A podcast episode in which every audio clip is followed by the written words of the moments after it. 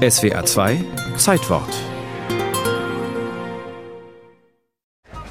Preußen Anfang des 19. Jahrhunderts. Die Armee des Königs ist der Stolz des ganzen Landes.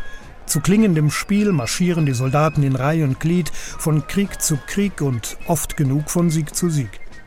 Doch 1806 verweht Preußens Glanz und Gloria im Pulverdampf. In der Doppelschlacht von Jena und Auerstedt sterben tausende preußische Soldaten im Kampf gegen die Truppen Napoleons. Doch Preußens Stunde Null markiert gleichzeitig den Beginn einer umfassenden Reform der Armee und des Staates. Man hat ja diese Niederlage den strukturbrechenden Schock genannt. Und das ist tatsächlich was passiert. Also es eröffnet einen Möglichkeitsraum, wo Sachen plötzlich machbar werden, die vorher nicht machbar gewesen wären. Erklärt der Militärhistoriker Dirk Walter. Namentlich Gerhard von Scharnhorst und August Neithardt von Gneisenau sehen in der Niederlage die Chance zum Neuanfang. Schon ein Jahr später präsentieren die Heeresreformer ein neues Konzept und eine schonungslose Analyse der Niederlage. Die schlechte Verfassung unserer Regimentsartillerie, die schlechte Beschaffenheit unserer Waffen, die Untauglichkeit der meisten unserer Generale und, um alles zu umfassen, unser Eigendünkel, der uns nicht mit der Zeit fortschreiten ließ. Weg mit den alten Zöpfen heißt Scharnhorsts Devise. Seine Idee, die Armee für alle Stände und Berufe zu öffnen und letztlich eine Volks- oder Nationalarmee zu schaffen, statt Söldner und Bauern in Uniformen zu stecken.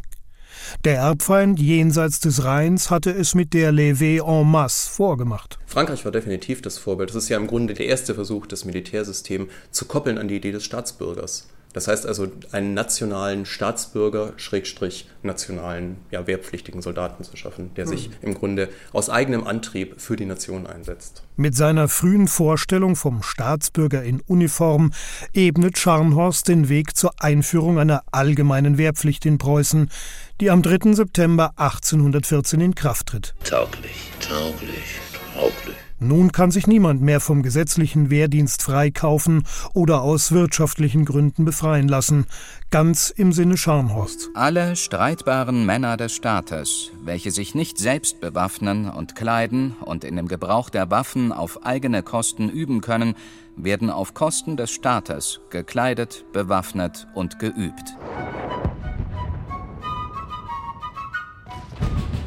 In den Befreiungskriegen gegen Napoleon zeigen die militärischen Reformen Erfolg. 1813 kämpft und siegt sich Preußen an der Seite einer europäischen Allianz in den Kreis der Großmächte zurück. Die Wehrpflicht setzt sich später auch im Deutschen Reich durch. In den Weltkriegen des 20. Jahrhunderts aber wird sie für Aufrüstung und Mobilmachung missbraucht. Insbesondere die Wehrmacht nutzt die Einberufung, um Menschenmaterial, wie es zynisch heißt, für den Vernichtungskrieg der Nazis zu rekrutieren. Ich schwöre bei Gott, ich schwöre dass ich dem Führer,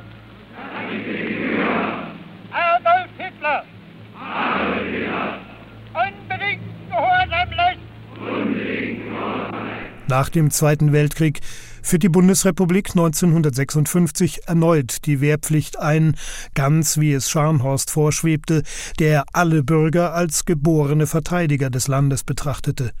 Seit 2011 aber ist das preußische Relikt hierzulande auf Dauer außer Kraft.